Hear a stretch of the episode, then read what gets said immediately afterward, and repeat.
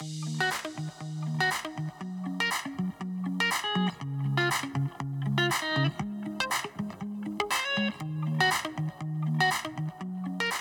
buenas, bienvenidas y bienvenidos a Mejora y Emprende. El programa multicanal, multiplataforma y multi otras muchas cosas más. Si nos estás escuchando desde Spotify, dale a seguir. Y si nos estás viendo desde YouTube, suscríbete y activa las notificaciones. En ambos casos, lo más importante de todo visita economistajosegarcía.com. Repito, economistajosegarcía.com. Y ahora sí, vamos con el programa de hoy.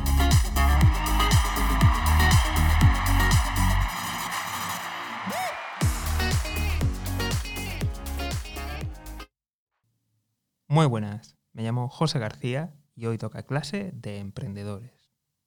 Si te perdiste la última clase, te la recomiendo encarecidamente. Fue la clase cero y en ella hablamos de algunas recomendaciones y algunas advertencias, porque este no es el típico canal de emprendimiento que te va a enseñar la magia y te puede dar garantías. Aquí vamos a hablar de herramientas y hablamos de emprendimiento en serio. Y el emprendimiento en serio implica que hay un gran riesgo, así que la clase de hoy vamos a dedicarla a pasos previos antes de emprender. Así que empezamos. Lo primero que te voy a recomendar es que tengas una carrera o un título oficial, que tengas un oficio, que tengas una profesión. Lo sé, lo sé, lo sé. Creo que podríamos abrir un canal y dedicarlo exclusivamente a criticar la formación oficial, pero por desgracia, es el mundo en el que vivimos.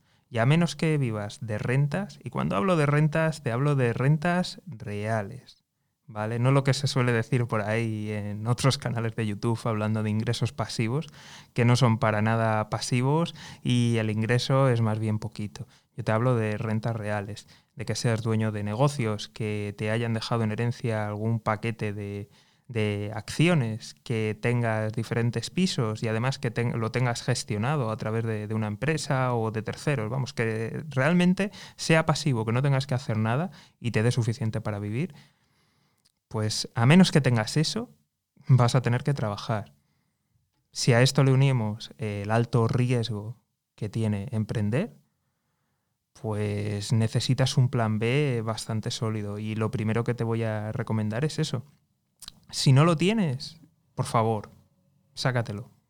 Cuando te hablo de profesión, hablo de, profesión, de estudio, estoy hablando básicamente de estudios superiores y me refiero, eh, depende porque esto va cambiando de país en país, ¿vale? Aquí en España sería, por ejemplo, el FP2 o técnico superior o eh, módulo superior, tiene un nombre así. Si estuvieras en Inglaterra es la formación que se da en los college. En Latinoamérica sé que en algunos países es técnico, estudios técnicos, eh, estudio técnico superior, depende. Pero te puedo decir las equivalencias internacionales. Sería eh, utilizando las equivalencias MECES, sería nivel 1 o superior. Y en el caso de la equivalencia EQF sería nivel 5 o superior. Eh, en estas equivalencias, la 1 y la 5 sería el del técnico superior o el módulo superior aquí en España o técnico superior. Eh, como mínimo, te recomiendo que, tengas eso. Es, eh, podemos estar aquí discutiendo podemos estar cabreándonos de que, bueno, el sistema no, responde al, mercado actual, pero es que la realidad es que si vas a tener que trabajar, y cuando digo vas a tener que trabajar es si tu emprendimiento no prospera, ¿qué es lo que va a ocurrir? Y vas a necesitar ingresos, lo más probable es que tengas que trabajar.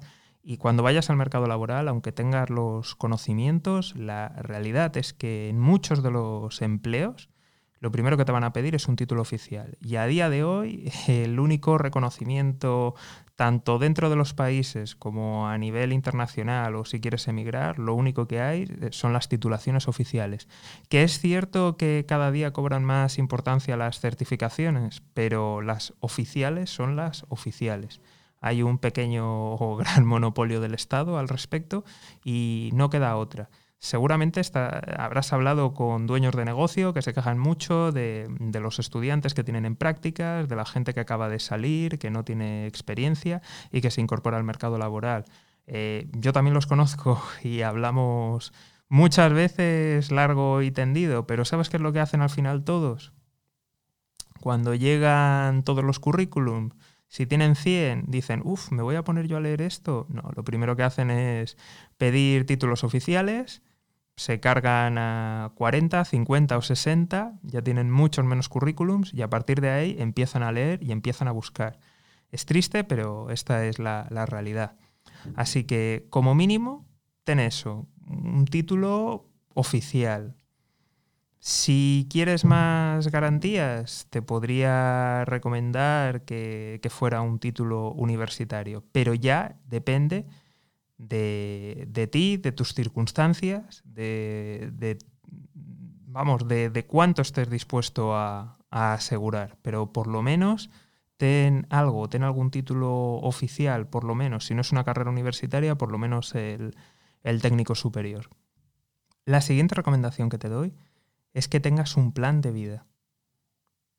Sí, sí, como lo has oído, un plan de vida. Pero esto no es una recomendación que le daría a una persona que está emprendiendo, sino es una recomendación que se la hago a todo el mundo y me da igual la edad que tengas. ¿A qué me refiero con un plan de vida? Normalmente siempre hacemos planes en temas laborales, en temas empresariales, en temas de negocio, pero como personas individuales, ¿cuántas veces nos hemos sentado a hacer un plan para cosas que realmente nos llenan, que realmente queremos. Te voy a poner un, pequeño ejemplo. Conozco a muchísima gente que siempre dice que quiere viajar. Siempre. Incluso te diría que algunos de sus viajes son a sitios cercanos, que no tienen ningún problema, ni, ni, económico ni de tiempo para cumplirlos. Pero aún así son pequeños proyectos que se van quedando ahí en el cajón, que se quedan apartados. Te recomiendo de verdad encarecidamente que te sientes a escribir, a pensar y a decidir qué es lo que quieres hacer con tu vida, más allá del trabajo. Cosas que te llenen, cosas que creas que son importantes. Como ya te he dicho, esto se lo recomiendo a todo el mundo, quieran emprender o no. Es un ejercicio muy importante. Porque al final, vivir es una tarea muy importante, de hecho es la más importante que tenemos. Y aunque seguramente estés emprendiendo y alguno de tus valores sea la libertad y estés pensando que, quieres triunfar precisamente para eso, para poder llevar a cabo tus sueños, la realidad de emprender y si tú eres una persona comprometida, haces bien las cosas, tienes todo planificado, te preparas para todos los posibles problemas que puedan haber, para pivotar tu negocio, para recuperarte de este primer emprendimiento que puede ser que no salga, y perseveras, lo más probable es que lo consigas ahora. Lo más probable también es que vas a tardar más de lo que te esperas. Además del coste que va a suponer en esfuerzo, en desgaste psicológico, emocional, por tanto, la persona que entra ahora mismo a emprender es posible que tenga unos valores distintos de la persona que va a salir del emprendimiento exitoso. Me refiero, tú imagínate que ahora mismo estás pensando en, en viajar y te gustaría, te encantaría hacerlo, pero dentro de 20 años porque a lo mejor es dentro de 20 años cuando vendes la empresa y cuando puedes realizar esos sueños. ¿De verdad vas a querer eso? ¿Te vas a ver igual? Voy a suponer personas que están trabajando, ya no voy a entrar en emprendedores ni emprendedoras. Muchas personas se pasan la vida trabajando y siempre están diciendo, bueno, ya cuando me jubile haré las cosas. Bueno, ya cuando me jubile haré las cosas. Pero ¿en qué condiciones físicas vas a estar? Porque te aseguro que no va a ser lo mismo viajar con 20, con 30, con 40, con 50, con 60, con 70. Y eso sin tener en cuenta el tipo de trabajo que tengas. Y ya no solamente voy a hablar de trabajos físicos, voy a hablar de trabajos que desgastan mucho emocionalmente. El estrés es muy dañino, está detrás de muchas dolencias, desencadena muchas enfermedades y es algo que, que, tenemos que tener en cuenta, cómo nos vamos a ir desgastando, cómo vamos a ir envejeciendo, cómo va a ir cambiando nuestro carácter, nuestros valores. Así que creo que es importante sentarnos y decir, ¿qué cosas quiero hacer? ¿Qué cosas quiero llevar a cabo independientemente de si sale bien o mal el emprendimiento.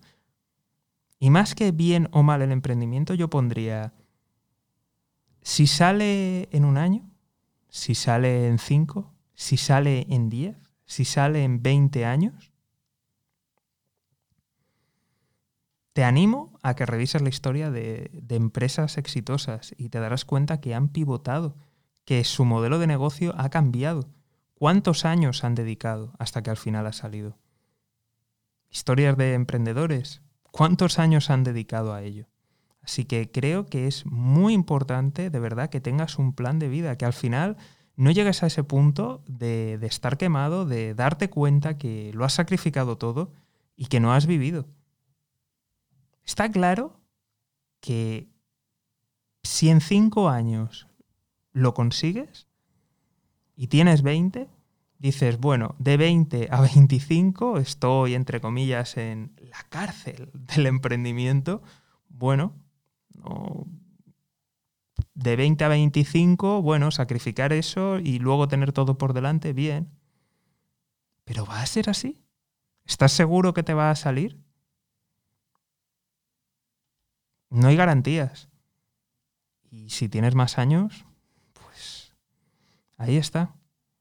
Tenemos que vivir y, es importante, esa es la tarea más importante. Está muy bien pensar en, en negocios, pensar en empresa, prosperar, pero también tenemos que vivir, tenemos que cumplir planes, tenemos que hacer cosas que nos hagan sentir vivos, que nos hagan sentir bien. Tenemos que cumplir esos proyectos personales.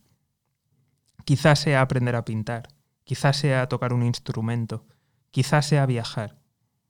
Y lo que queda claro es que no es lo mismo hacerlo ahora que hacerlo dentro de 10 años o dentro de 20. No va a ser lo mismo. Así que tenemos que dedicar algo de recursos, ir apartándolo, dejarnos días de vacaciones, ir apartando algo de dinero no solamente para el emprendimiento, sino también para cumplir esos pequeños sueños. Porque tú imagínate ahora mismo mucha gente, y además por eso en los anuncios lo atacan tanto, el tema del Ferrari, el Lambo y todas estas cosas. Tú imagínate que llevas toda la vida queriéndote comprar un Ferrari. Toda la vida, toda la vida. Y estás trabajando, emprendes, vendes la empresa, triunfas y te compras el Ferrari. Te montas y dices, pues no es para tanto. Pues me trae más quebraderos de cabeza que alegrías. Es un coche caro, llamas un montón la atención, consume un montón de gasolina, siempre tienes que dejarlo en un parking. ¿Qué pasa si esos sueños que quieres cumplir no te satisfacen, no te llenan, no son cosas que, que realmente te, te hayan merecido la pena? Esto pasa. Esto pasa. Así que tienes que ir cumpliendo tus sueños poco a poco. Y para eso necesitas el plan de vida. ¿Qué te hace ilusión? Ponlo. Pero luego, desglósalo en pequeños pasos. Te voy a poner ejemplos. Imagínate que siempre has querido vivir en, Nueva York, pero nunca has estado allí. Y como te he dicho, vendes la empresa. Te forras te vas allí y no te gusta. Que sí, que está bien que, que haya sido, pero Al final has estado viviendo una, una ilusión. Que siempre es mejor eso que quedarte con la amargura de no haberlo conocido, pero ¿por qué has tenido que esperar a comprobarlo tantos años, tanto esfuerzo, tanto sacrificio? Ve dando pequeños pasos. Ve cumpliendo pequeñas metas. Eso te va a ayudar a conocerte. Te va a ayudar a marcarte mejores objetivos. Y eso también te va a ayudar a saber hasta qué punto estás dispuesto a sacrificar las cosas. ¿Quieres viajar? Empieza a viajar. Haz pequeños viajes, no hagas grandes viajes, gasta poco, pero planifica para hacerlo, para ir realizando esos pequeños sueños. ¿Quieres aprender a tocar la guitarra? Ve aprendiendo, ve a clase, empieza ya, poco a poco. Alquila una guitarra. ¿Quieres un Ferrari? A lo mejor no te lo puedes permitir, pero a lo mejor sí que puedes alquilarlo un día y saber lo que es, saber lo que es esa experiencia.